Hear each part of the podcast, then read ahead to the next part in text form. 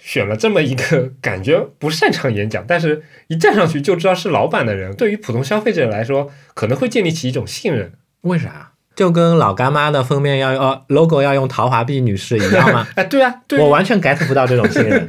我反而会觉得这个这个中间充斥着一种浓烈的这个不自然的魔幻的感觉。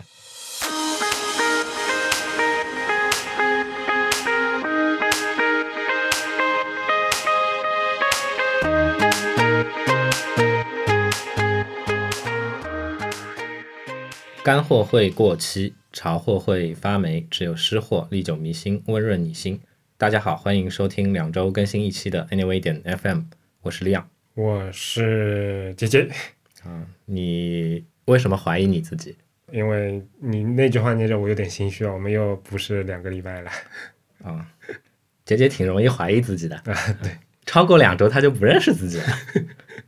我们是一档在 iTunes、Podcasts、网易云音乐、小宇宙以及其他泛用型播客客户端播出的设计、生活美学、数码科技相关的电台节目，欢迎关注。此外，我台不定期更新的播客副厂牌 Whatever 点 FM 也一样欢迎大家关注。当然还要提一下我们官网上的安妮微时报，随时访问 anyway 点 news，有趣设计，当下科技尽掌握。最后特别向您介绍我们推出的付费会员计划，购买后即可加入本台会员群，同时获得一枚编号为一的不锈钢会员名牌与其他纪念品，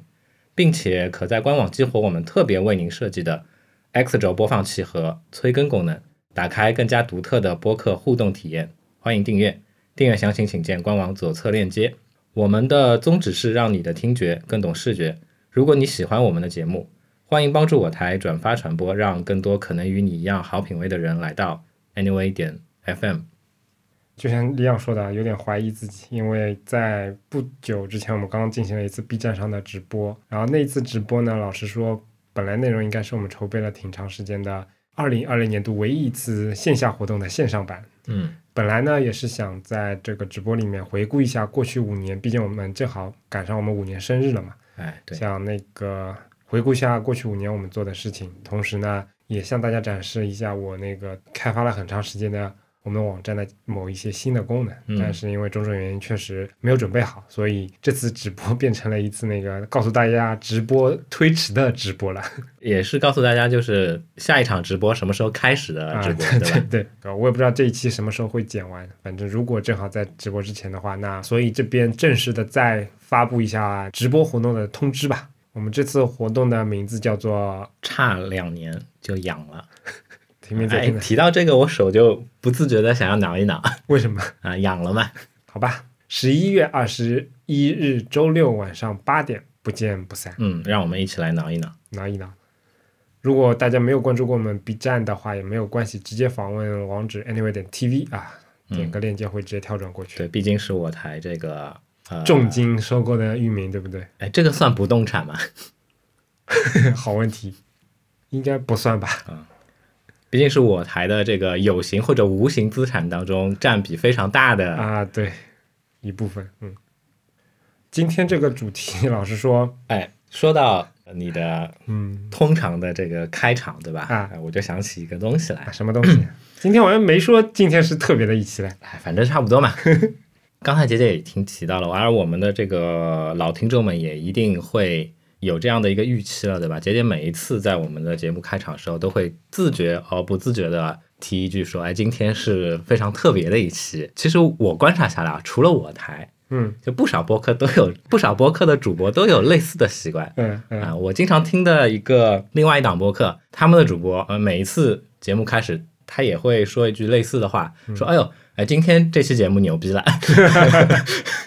然后今天这期节目厉害了。啊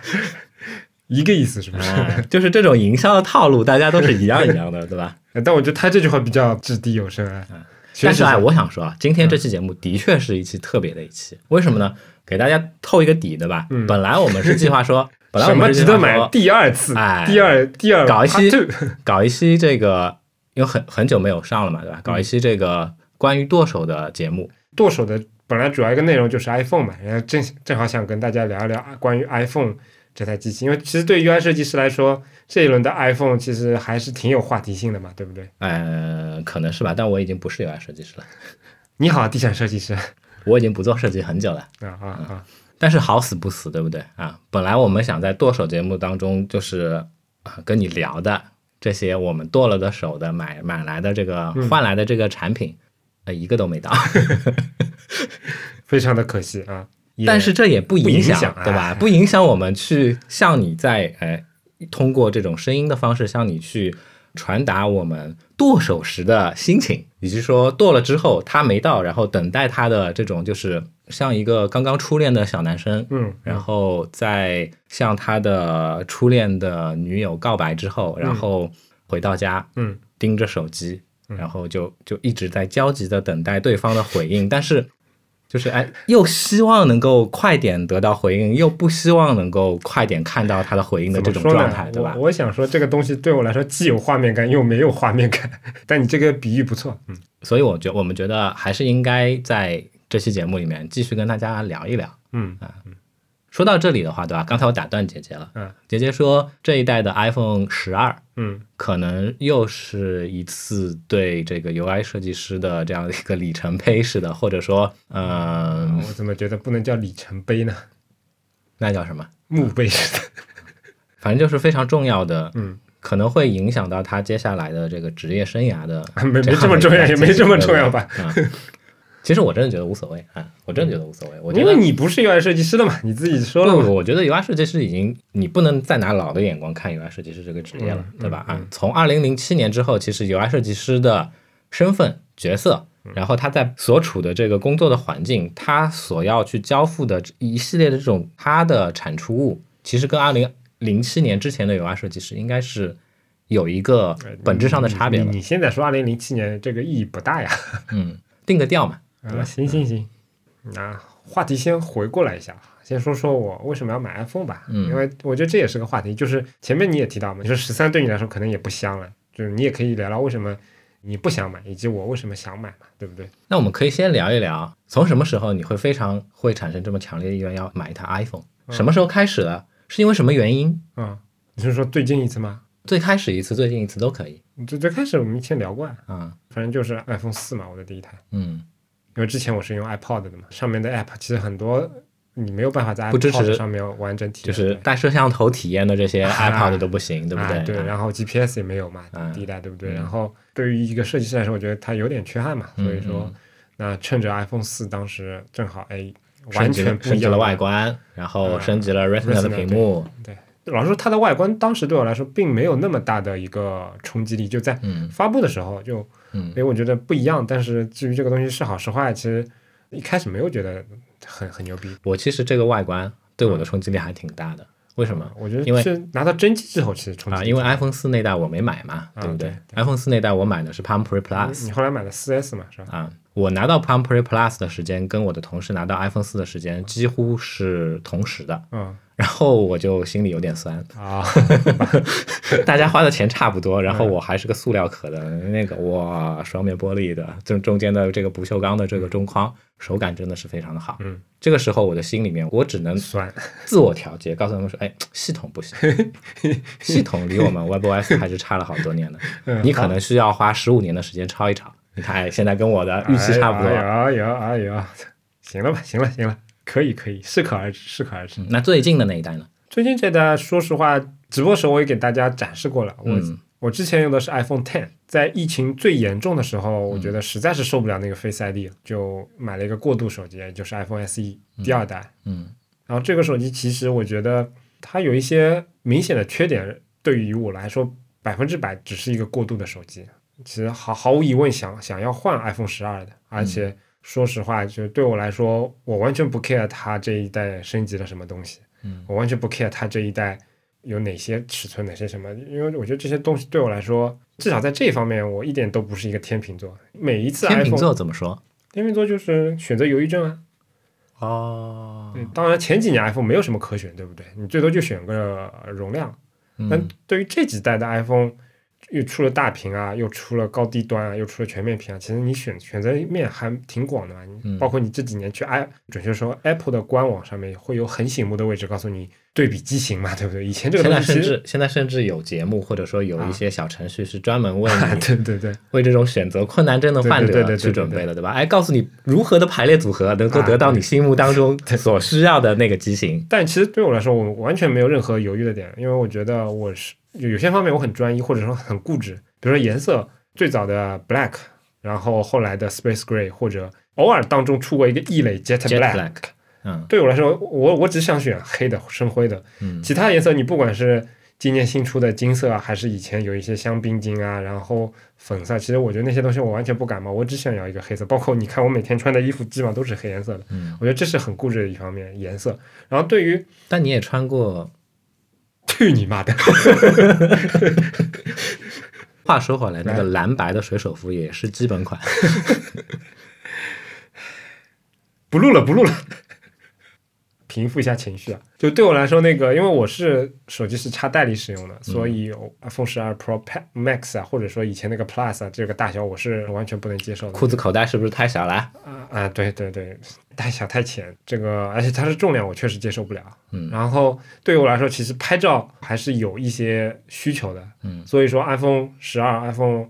呃 mini 这种东西，虽然它性价比很高，但是呃我不会去嗯考虑。所以基本上每一代这个东西，它在谣言满天飞，说到底今年是两个型号还是四个型号？其实老实说，这些谣言我也不是很 care，就甚至包括它的容量，我其实不是在手机上玩大型游戏的那些人，然后我又是 iCloud 的一个大容量的一个用户，所以对我来说。不觉得容量是一个很重要的一个指标，所以我每年都是买最低端的那个，然后再加哦上那个这个跟我的想象好像是不太一样的。你想象是什么样？我觉得你可能跟我的想法是一样的，肯定买最大容量的，不会产生使用上的困扰嘛。有一些些困扰，但是自从它出了那个程序的 unload 的那个功能之后，我嗯觉得其实没有太大的困扰。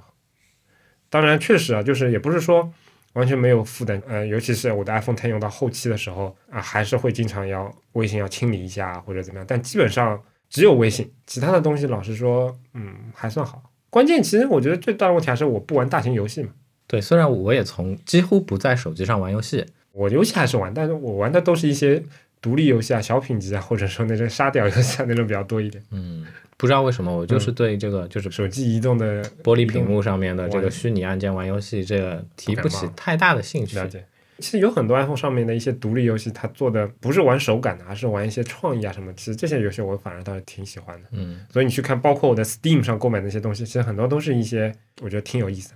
比如说啊、本司最新代理的一款那个 游戏 Carto，挺有意思的，画风很治愈，这推个荐人大家。这个人变了，对吧？嗯，变质了，变味了。你也理解嘛，就是毕竟在一家新公司还在蜜月期，对不对？嗯，行吧，行吧，嗯行吧。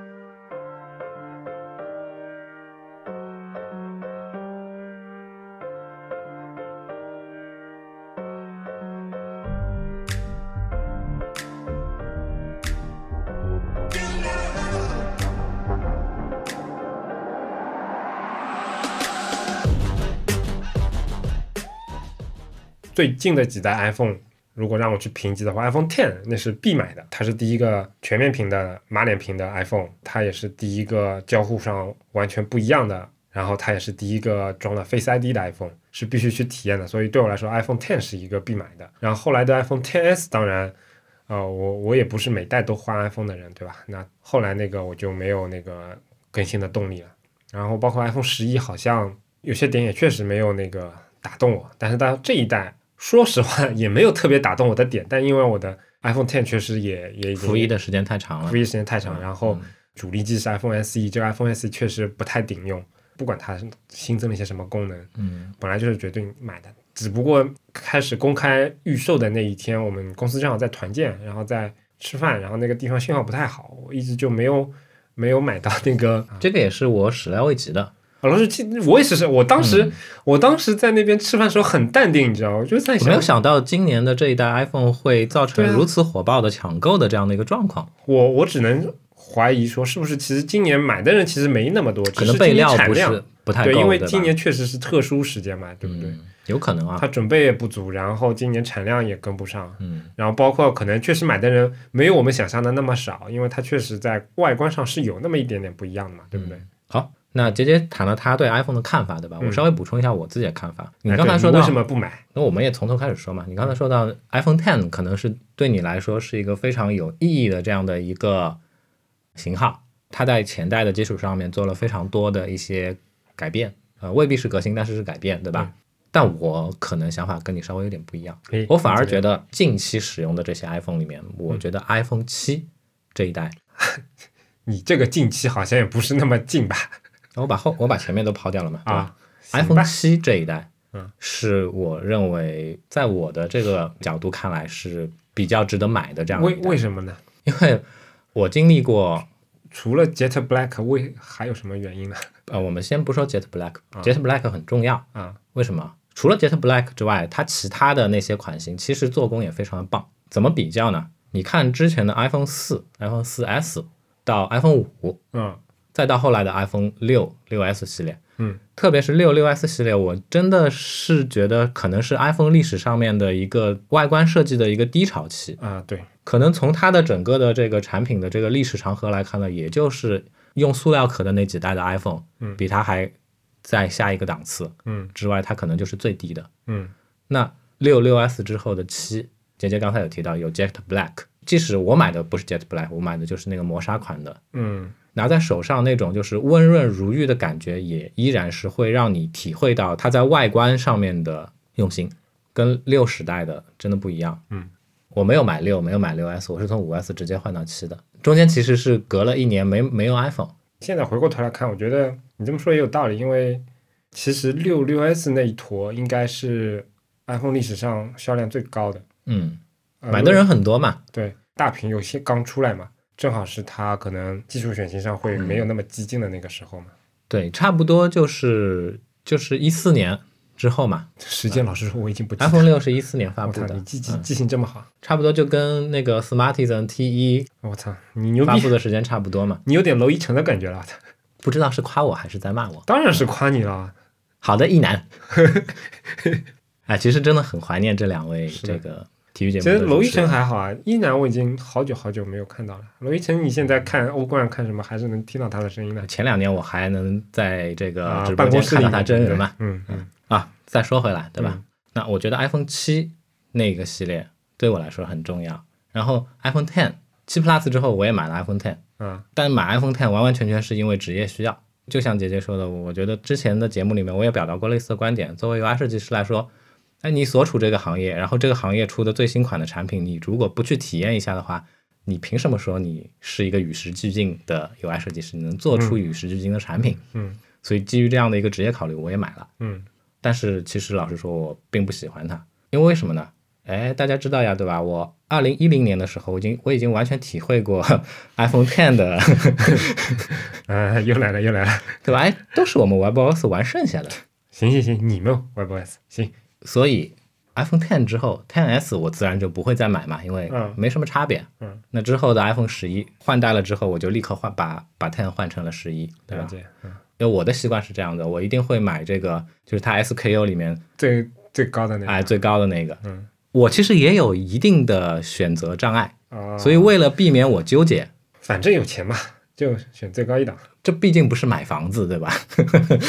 还是我有钱嘛，虽然没有有钱到房子随便买，手机还是随便买了，对吧？ 总体来说，就是我我觉得嗯买大不买小是一种简单粗暴的也是，相对合理的这样的一个选择方式。然后我现在手上自然自然就是那台十一 Pro 过 Max，不过说到这里啊，其实我觉得我又想说车了。嗯其实我觉得这个东西跟车还真的挺挺不一样的，嗯因为我觉得你这个原理放在车里面肯定是对的。车的这个很多都是这样，就是低端车一般来说这个量是非常非常小的，这跟手机完全不一样。嗯，低端车他们唯一的作用就是在印价格表上的时候帮助你印，比如说三十九万起，就是给那个起字作用，它的配置是非常差的，你基本上是没法用的。那大部分其实是跑量的还是终端的，但其实它性价比最高的一般是这个车刚发行时候的那个高配版，以及在这个中期改款时候的一个中档的配置，因为一般在中期改款的时候，因为它的车型的竞争力同比下降了，它会把高端的配置下放中配下放，对吧，嗯在这下放过程当中呢，价格可能也不会太大的变化，那个时候它会价格非常的合算。但是汽车的配置非常多嘛，比如说特斯拉每你在它官网上能够配的东西可能有一千多项，对不对？在手机来说，其实我觉得情况就简单多了。比如说 iPhone，你选定尺寸完之后，其实没有什么东西可选，就是容量。嗯，所以我觉得这个这里面，我不知道这个从消费心理学上怎么去研究这个事情呢？但我总觉得这个东西它跟车可能这个规律还真的不一样。就我觉得如果跟只从性价比上我来说，我嗯觉得跟商品的价值是有关系的，有可能啊就毕竟那个是决策时候的流程会更长，然后也更麻烦，然后毕竟它更贵嘛，对不对？它摊开了让你看到，哎，它的价目表或者是它的嗯整个产品的行路上面有这么多项的东西让你去挑选，嗯你的内心深处自然会对它的价值产生就是更加深一点点的认同吧。嗯，行，那我们说回跟 UI 设计师相关的那部分吧。嗯嗯，反正前面也聊了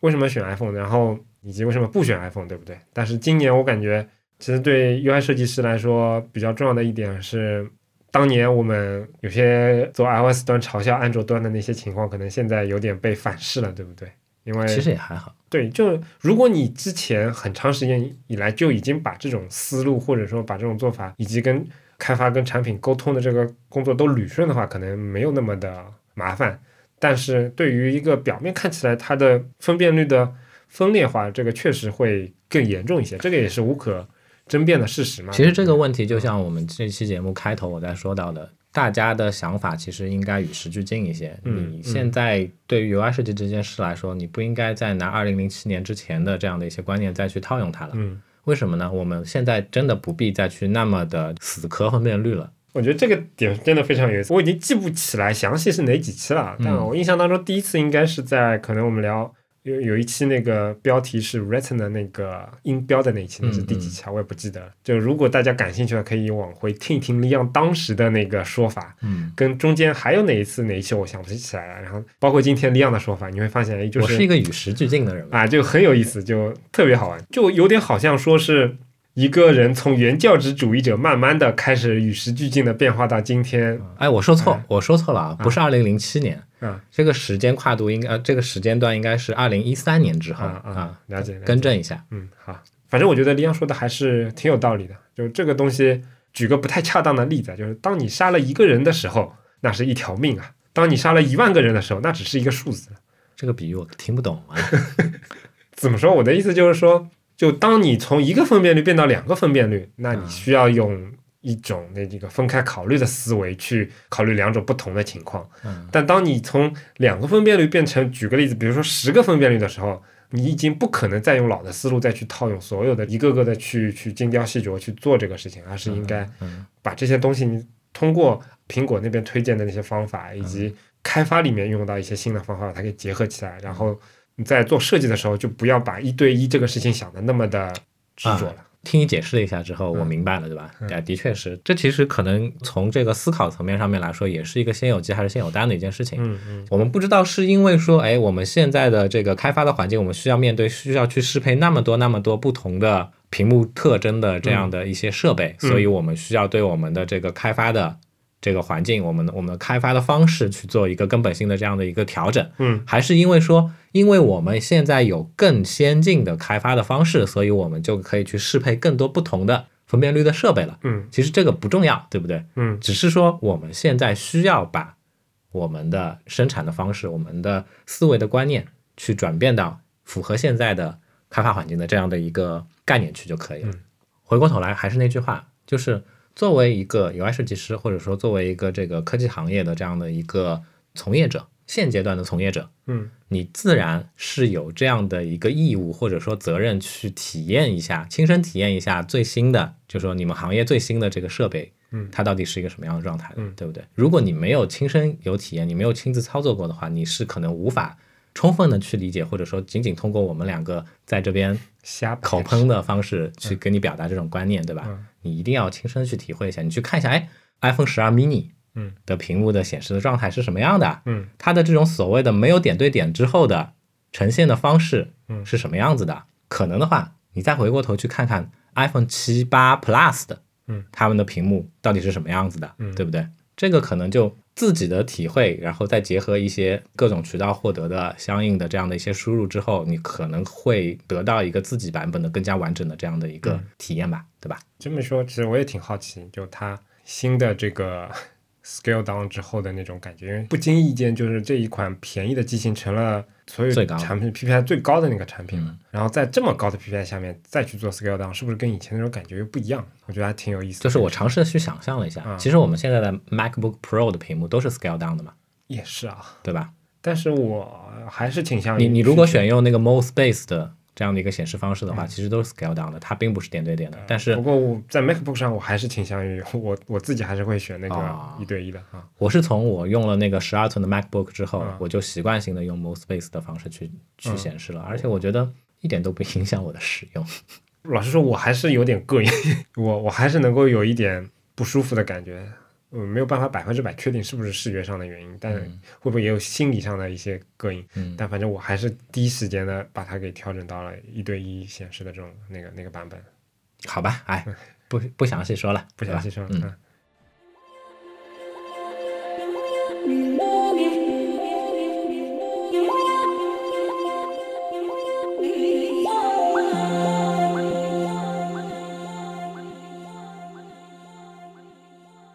简单聊完子公司，再来聊聊母公司，对不对？哎现在还能说母公司吗？是母公司出卖给另外一家公司的。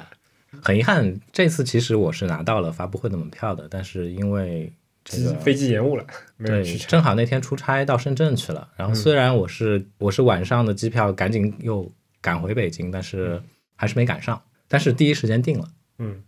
为什么呢？其实，在几天前去他们公司，我已经把玩过了。嗯呃呃，老实说，从这个就是手机本身的角度来说的话，我我觉得这就是一个很四平八稳的产品，啊非常稳明白，就是告诉你现行的 Android 的旗舰是该是什什么么样样子就是就什是么什么样子。嗯，其实我在这里轻描淡写的说出这么样一句话，对他们来说可能并不容易。并不容易。对于对于一家小公司来说，如果你要嗯确实你方方面面都要考虑周到，然后要推出这样一盘四平八稳的菜，然后这个价格还不能太离谱，跟人家差不多。对，其实也是挺难的一件事，对不对？打比方说，哎，你的出货量才多少？小米的出货量多少？你们的价钱能够打打的差不多？嗯这背后的艰辛，其实我相信还是懂的人都会懂。那再说回来，从这个产品设计本身的角度来说的话，我觉得这一代的亮点，它依然在软件上面。那发布会虽然我没参加，但是后来我是在手机上面我看了我一看下了一下直播，哎，我我对于我看了一大半，应该我对下半部分的直播我非常的不满意。哎为什么呢？嗯，我觉得那位后面加入这个新石实验室的这位，主要去负责这个 TNT 的这位产品经理的这位先生，嗯我我觉得你今天过了，大家注意，力量开喷了，力量开喷了。真的觉得他过了啊、嗯嗯，你指的过失，首先，他介绍产品的方式我不太喜欢，甚至生理上不太 喜欢。嗯，我觉得那你生理呃不喜欢是不是在那个小品的时候达到高潮了？哎，对啊，完全不理解为什么要在一场发布会上面去展示这样的一个场景。滴滴给你们钱了吗？照例啊，参考链接里面会给一下这个视频的链接，大家有兴趣可以去翻一翻，嗯。用倍速播放，快速看一下也可以。啊，这个你倍速我我完全不介意， 垃圾内容就应该倍速看。行行行，再说回来，产品设计的角度上面，我觉得还是软件部分的亮点其实是更多一些，因为嗯硬件就那样嘛。虽然我在线下把玩的时候，也第一时间注意到了，在侧面有一颗类似 iPhone 的这个静音的这这颗硬件，以前是没有的，啊然后新加了一颗这样的键。他们对这颗键的定义是可以自定义的，在不同场景上配不同的功能。嗯，我觉得有那么点意思，可能是一种对于这个经典操作习惯的回归，嗯但是也就那样。嗯嗯，然后呢，六点七寸这样的一个屏幕的给我的这个震撼，挺震 撼的。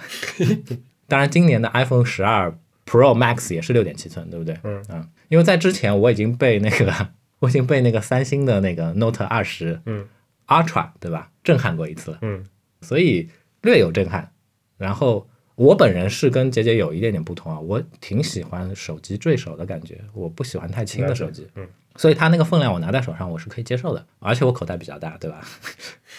但外观可能就这样了。哦，我可能要稍微提一下，我对这个外观上面有一些小小的，从我自己角度来说，我觉得不太，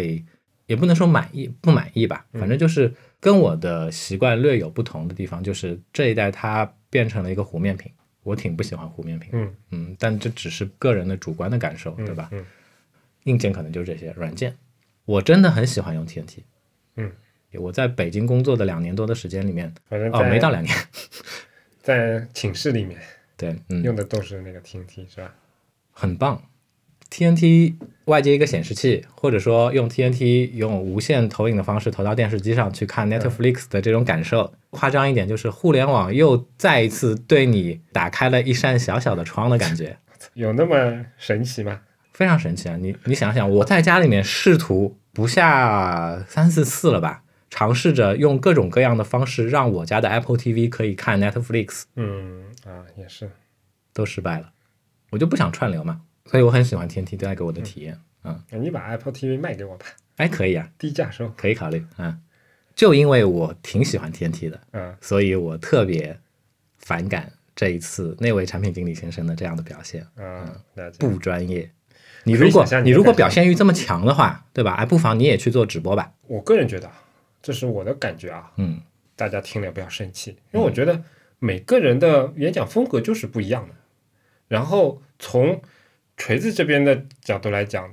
呃现在应该叫新式实验室，但如果你把它作为一个加上锤子一个整体来看的话，就可能以前老罗是一种风格，然后后来到了方池，然后会有一种非常冷静的风格，但可能他们也想要。做一些平衡嘛，但是就可能就找了一些更有，但我觉得完全不是这样，我觉得。得这个不是平衡的问题。嗯你觉得罗永浩演讲的时候，他的风格是什么样子的？也挺 open 的，对不对？嗯他也会调侃自己，他也会干什么？嗯，我觉得这些这是个人风格，嗯但是至少从我认识的这个锤子科技的这样的一个角度来说，他们在准备对外的这一系列的，无论是发布会还是其他的对外渠道的这样的一些发布的内容，本身都是很严谨的，或者说试图严谨。你想一想，那场发布会是干嘛的？其实那是一个五百人的小型的发布会，是针对媒体的。嗯它不是针对像以前，比如说我们在梅赛德斯看的几千人的这种针对普通消费者的发布会，我可能可以稍微给你一点那样子的东西，对不对？也是，你针对媒体的搞一个，我觉得呃，而且那么尬，对不对啊、虽然我不看春晚，但是我觉得堪比春晚上的小品。然后我觉得啊，还有一个我个人的观点啊，呃我觉得也不一定准确。嗯今年我觉得是一个很大的一个转折点，嗯，因为从疫情开始之后，苹果的 WWDC 带来一次非常不一样的变化。嗯，就是以前大家是看直播，偶尔插点视频，现在变成了直接看一段事先经过精美剪辑的这样的一个视频，这种体验跟以前是完全不一样的。这种差距就好像以前你是看话剧，现在你跑过去看电影，这种体验其实这个是真的是天差地别的，你说对不对？嗯哎，这个东西里面我觉得有好也有坏，但是它带给其他厂商的一些冲击力，我觉得应该是挺强的。因为 WWDC，然后包括后面几场发布会讲的内容有好有坏，大家满意不满意？但是包括它里面的一些拍摄的技巧啊，包括那些转场啊，跟以前完全不一样的那些点，我觉得其他厂商可能多少会有一些说借鉴也好，或者说想要学习也好，或者说想跟随有有启发也好，过来。嗯，人之常情嘛。啊，对。但是并不一定每一家厂商都能做到这个，有些厂商可能在有些方面做得更好一点，也有可能。但是我总觉得，就今年可能包括对于很多公司的运作模式啊，比如说现在很多公司都宣布那个永久性的可以支持在家那个工作，对不对？那对于发布会这种科技行业的春晚这种东西，可能也会有一些带来一些完全革命性的一些变化。大家都还在这个尝试的过程当中嘛，我觉得，嗯，其实我是可以理解的。虽然那看到那一段，其实我也有点多少有点尬，对不尝试我也是可以理解，对不对？然后尝试之后发现说，哎，这些东西他妈的就是糟粕，你下次不要再让我看到了。哎，既然也说到那个发布会了，嗯，哎说这个东西就是我台会不会有危险啊？什么危险啊？啊，什么危险？就是传说中的海军还是很厉害的。但我觉得这个实在是有感而发，啊真的没办法。 就啊是不要跟爱国小粉红 这个，这爱国小粉红应该不会关注我们在哪吧？对于这个厂家，我是敬佩的，我只是客观的说一些问题嘛。嗯嗯，那你说吧，觉得酌情删掉。再次说句实话，我感觉，比如说你说锤子，锤子这边的发布会，方池从他的演讲里面，我觉得应该分两面来说。好的一面就是你能从他的演讲里面确实的看到，在他这个非常平静的语气下面，他对这个产品的激情，就他对这个产品的理解，对他这个了解，对自己这个产品的热爱，我觉得是看得出来的。哪怕他的情绪波动是非常的低的，他本人就是这种状态。对他，但是你了解他就知道，他本人就是这种状态。但是老实说，啊他这个东西可能对于整个演讲者来说，并不是一个非常好的这样的一个气质。不像普通的人具有煽动性的那种方式，对吧？嗯对。但总体来说，我觉得他这种风格，我觉得我还是认可的。但是我觉得国内很多厂商他们的这些主讲人的选择，我觉得真的是很让我觉得很迷，你知道吗？其实都不是选择嘛。 对，哎，小粉红找他找他，不要找我。 从以前某族对不对，到现在某伟对不对？虽然我自己没有用华为的产品，但我老婆是用华为的产品，然后我个人也是挺关注的。然后包括那个发布会，我也是跟我老婆一起看的。那个还是其实是国际版的发布会，我觉得就是让一个人在这样的一个场合，这么重要的场合，用这样的一种一种形式去做演讲，什么样的形式我很好奇。其实英语还可以，但是他的。谈吐啊，然后包括用词啊，其实就明显是一个 Chinglish 那种感觉的，嗯，去讲那些产品，反正我是觉得有点不太好。啊、嗯反观另一个厂商苹果，不得不佩服这个公司。大家如果有印象的话，可能会记得，其实以前在乔布斯的那个年代，因为他是一个演讲方面还是比较擅长的这样的一个人。那个年代的发布会，可能偶尔 demo 的时候会让人家来替代，或者说讲友商的时候，可能会让其他人来上来说一说，但是绝大部分是他来控场的，对不对？嗯，然后到了我印象当中，Tim Cook 第一次接手的时候，头两次发布会其实也是他为主来讲的，但是很快他们找到了一个新的方式。他们找到了一个新的方式，嗯，然后 Phil Schiller，然后包括那个 Craig Federich，包括到现在，哎，你你发现今年的发布会完全不一样了，那今年的我不喜欢，呃啊，我也觉得有一点不一样的感受，太过了，对不对？就是就是就是，哎，太细了，说说一句可能也嗯会招人骂的话，嗯对吧？嗯，我我在一些其他的一些场合听到，就是有很多不同角色的人，他们会去喷这个美国的科技界或者说科技行业啊是一个极左的行业。啊，我和苹果的这个发布会是有一定的感受到的，嗯，嗯这个方面确实已经让我也有点不理解的过了。嗯但是我觉得从我前面提到那个事情的角度，就是让合适的人去做合适的事情这件事上，他们还是值得去尊敬的。发布会可能对于一个消费类产品来说，我觉得其实还是挺重要的，因为你想想看，几年之前你看苹果发布会都是一件可能是一件非常非常小众的事情，但到今年你你会发现，连我老婆，甚至连我丈人丈母娘，他们都会知道哦，今年华为有一个发布会要发新手机了。那个新手机是什么？对，是就 Mate 说四十。就科技行业的对发布会已经变成了一个面向普通消费者啊的就像这样的一个营销环节的对一对环对了。，就像你说的，最早以前那些发布会都是什么？都是在一个小场合里面召集一些媒体人来，对不对？我觉得非常有意思一点，就是在发布会之前，大家都会在猜测今年苹果啊、首页会不会直播啊，对不对？因为那个时候，你如果你印象深，苹果当时在发布会的地址是一直会有选择的嘛，有时候在他们自己的小礼堂里面就是没有任何直播的。另外，那个旧金山哪个地方的时候，那个地方就是有直播的。每一年其实大家猜测这个事情，我觉得也是挺有意思的。但是到现在这个场合，什么你发布会没有直播？什么你的发布会上那个在那个 B 站上被切掉了？这种事情已经变成了一个大众都能讨论的这样一个事情。至少我觉得发布会这个事情其实是挺重要的。那为什么在这么重要的一个环节，还是要这可能就是，比如说公司内部嗯营销部门，嗯或者说主管营销的这一部分的人，跟公司部门的决策层之间观念上面还是会有一个，还是有一个差别。你单纯从一场就说营销的这样的活动来说的话，嗯我派公司老总上去说，嗯跟我派一个更懂产品的，或者说甚至我去找一个偶像上去说，这样的带给消费者的感受会一样吗？肯定是不一样的嗯，对不对？可能从这个层面上面来说，我们的科技行业的这些老板们，嗯他们还不那么的先进，或者他们发现了，只是只是觉得说，老子办一场发布会要花那么多钱，我为什么不上去修一下呢？从你这个角度来讲，也给我一点启发。会不会我们只想到第一层？复述一下我老婆看那个发布会的时候的那个感受啊。我我当时采访她，我说你知道那个主讲人是谁吗？因为我们两个人都吐槽他英文太太那个啥了。我说你知道那个人是谁吗？他说是老板呀。我说那个老板姓什么叫什么你知道吗？他说不知道。 但是刚刚这么一说，给我一个启发，就是选了这么一个感觉不擅长演讲，但是一站上去就知道是老板的人，可能对于普通消费者来说，可能会建立起一种信任。为啥？就跟老干妈的封面要用、呃、logo 要用 陶华碧女士一样吗？哎，对啊，对啊，对对。我完全 get 不到这种新人，我反而会觉得这个这个中间充斥着一种浓烈的这个不自然的魔幻的感觉。但是在今天这个年代，对不对？用谁的话说，就是你几十年前电视直销的那一套，在今年居然又成了最火的这个话题。这个年代，我觉得“魔幻”这个词一点都没有错呀。不不不，这跟跟电视直销完全不一样。我啊不是这俩是有关联、啊。我们我们稍微扩展一下，对吧？嗯、电视直销这件事，大家说的是现在的所谓的这些这些直播平台的嗯直播的行业的这些博主们在做的这些事情，嗯、对吧？这个是可以去做非常非常自然的这个联系的类比的。嗯、但是科技行业的产品发布会让老总上去介绍产品嗯这件事情的话。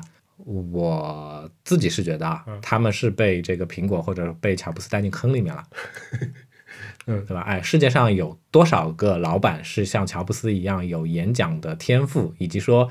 真正能够控制住全场的各种各样的环节的这样的人呢？很少，嗯啊，中国可能只有一个半。谁？就是现在已经进入这个电视直直销行业的。啊，我的前老板对吧？还有一位，半个是谁？还有一位就是雷军啊，好吧，对吧？你去想想，真正的这些带着这个就是注视的光环，所谓的所谓的粉丝流量的老板，除了雷军跟罗永浩先生之外，还有谁？还有谁？是吧？啊，可以找那个把冯小刚的这个配音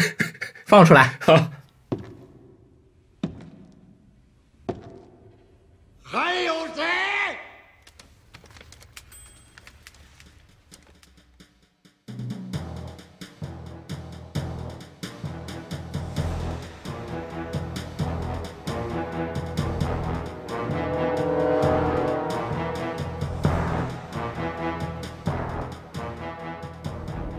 啊聊了这么长时间的 iPhone，对吧？或者说从 iPhone 开始聊，聊聊聊到发布会。嗯，其实我们蛮好的呀，我觉得不不要聊其他的。其实我们讲的是剁手嘛，对吧？啊，什么啊？哦，讲剁手是吧？啊、 哦，回来回来，我都忘了这个主题了。我还是想聊 一聊。嗯，除了 iPhone 之外，其实最近呢还是买了其他几个东西的。嗯，也依然没有到。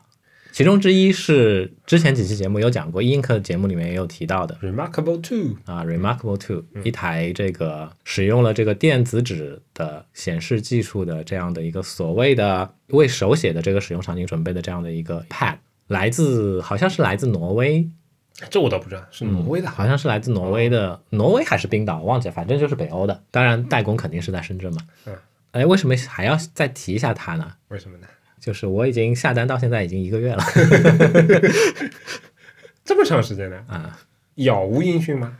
杳无音讯。那我们群里那个不是有个朋友已经拿到了吗？是吗？是的呀，他上次不是还发过不不，他是他是 Remarkable One，他是 Remarkable One 升升了最新的这个 Room，、啊、对哦，Remarkable Two 为什么倒没仔细看？Remarkable Two 给了一些这个。这个媒体或者 YouTube 上面的一些知名的 KOL 去做了这个，他哦啊就是完全还没发货是吧？发货了，发货了，只不过哦只不过呃第一批次跟第二批哦次发货了。听我说完，这个嗯就是给了那些 KOL，给了那些媒体之后，然后得到了他们的一些正面的评价，以及得到了他们的一些负面的评价。那个负面的评价集中在什么地方呢？什么呢？就在于说，他们发现 Remarkable Two 除了外观设计是有了一个天翻地覆的变化之外，它的系统。跟刚刚更新的 Remarkable One 的那个系统是一模一样的啊！广告里面比较诱人那些 feature，、嗯、其实你所以如果你更新一下也你不在意，你不在意一代底下的那三颗，那三颗这个长得像这个这个瑞士 糖的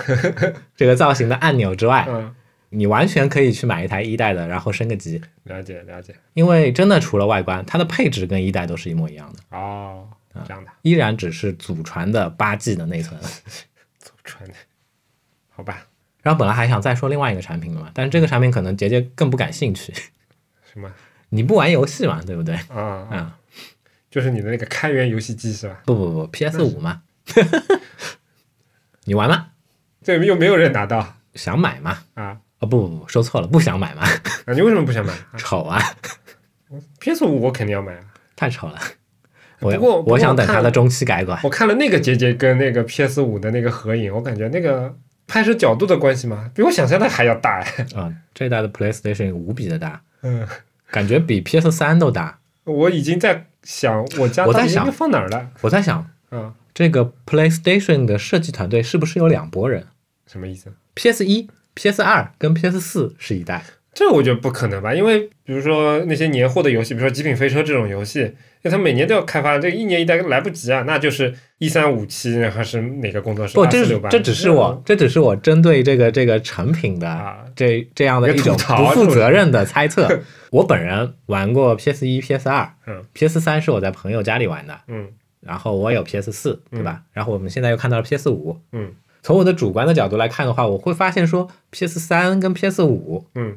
的外观设计嗯，好像不像是一个团队的但手我艺。觉得这我觉得太正常，就你你像我们以前做打印机的时候，嗯，基本上硬件换代也是五五年时间嘛，这个可能跟 PS 时间这个数量级上差不多嘛，对不对？嗯因为它毕竟不像比如说 MacBook，他们可能每年要出新产品，两三年换一次 ID，这个不一样，因为它的代际太时间太长了嘛。不不不，那你去 看看，那你去看看任天堂家的产品，那大家我觉得没你去好到看哪看里去啊。你去看看这个 Game Boy，然后这个 NDSL、NDSL 的一代、NDSL 的接下去的版本，嗯然后 3DSL，、嗯然后乃至到现在的 Switch，它的外观设计那是那有你从一主机系上列说的呢，是有一系列的一脉相承的东西那的。主机呢？主机一脉相承的地方在哪里？在哪里？ Sw 呃，你说任天堂的吗对啊， ？GameCube、哎，N G N G C 跟 Wii V 有有有有什么有哪些联系的地 Wii、方吗 Wii？U，它们是有一脉相承的东西的。它们的外观设计，它们的外观设计就是那种圆润，但是并不让你觉得它非常的非常的对我 Q 的那种状态。 我我我文化没那么深厚，但你也不能这么骗我吧？这个为啥 GameCube 跟 V 哪来的圆润啊呃？GameCube 哪里不圆润？ ？V 它的倒 角，它的倒角非常的圆润啊。就跟 VU 那种真的就是圆润的圆润根本不一样啊！就我觉得 VU 那种感觉就已经哎，是我们可以放一些照片出来，然后让大家来看一看，对不对？然后你不再要投嗯对，票 了。你再对比一下 PlayStation 嗯从一代到五代的这个外观上面的差异，我会觉得说嗯，我真的会觉得说，决策者的这种就是，哎，我也不知道怎么去解嗯释，你知道吧？虽然 V 的部分我不是很同意你的说法，啊但是你再来我觉得看看 PS，我觉得你再来看看这个，个微软家的这个设备，微软家的设备虽然每一代都不一样，嗯但是外观设计的核心的精神还是在的，嗯，就像美国车一样，这我同意傻大憨粗，嗯对不对嗯？堆料。这部分我也同意，嗯既然这个二零七七又那啥了，对吧？ 啊，我其实挺开心的。为什么？呃，这个那那样的话，我买中期改款的这个 PlayStation 的时候，就可以心安理得的觉得说，哎呀，其实也离二零七七这个发售也没有过多长时间。 好吧，啊，不过现在这个东西我还没预约呢，现在淘宝上我看好像预约毁的很多啊，这个是不是现在有 PS 五啊， PS 五啊？买不到呀。不是你说疫情的关系啊什么的，其实现在真真的很难买呀。啊那今天的节目呢，就暂时先到这里。如果一切顺利的话， 这期节目发布时间应该是在十一月十几号吧，对不对？当然，如果你现如在果一切顺利的话，对，那在本周末，也就是十一十一月二十一日的周六晚上八点钟，我们会进行一次那个视频直播，在 B 站上。直播室的链接我们会在参考链接里面贴出来。然后这一次直播哈哈是一次推迟了的，呃，五周年线下活动的线上版，我们也会不跟算也不算夸张，对吧？也没推到二零二一年 去。比二零七七好多了，是吧？那我们也会在活动里面，在直播里面跟大家回顾一下这五年多以来我们做的一些事情。嗯，我会非常自豪的跟大家讲一下，哎，我从业经历以来唯一的做了五年以上的东西。还会跟大家公布一下我们官网上的一些新的一些功能，嗯，以及我们新的会员体系。是的，好，那不见不散。感谢大家收听我们的节目。如果想要获得更好的收听体验，不妨尝试我台推出的付费会员计划，详情请见官网 anyway 点 fm 斜杠 member。同时，每一期节目提及的相关内容都能在官网上找到。如果你需要联系我们，可以直接在官网 anyway 点 fm 上留言，也能通过邮箱 hello at anyway 点 fm 来信，在微博、推特上搜索 anyway 点 fm 即可找到我们的官方账号。上面会不定期的发布一些即时消息，欢迎关注。同样也欢迎你继续访问安妮微时报，浏览和订阅地址请直接访问官网 anyway 点 news。我们努力的目标是让你的听觉更懂视觉，欢迎大家通过各大泛用型播客客户端、网易云音乐、小宇宙、荔枝 FM 上搜索 Anyway 点 FM 找到并订阅我们。两个礼拜之后再见。或者三个礼拜，拜拜。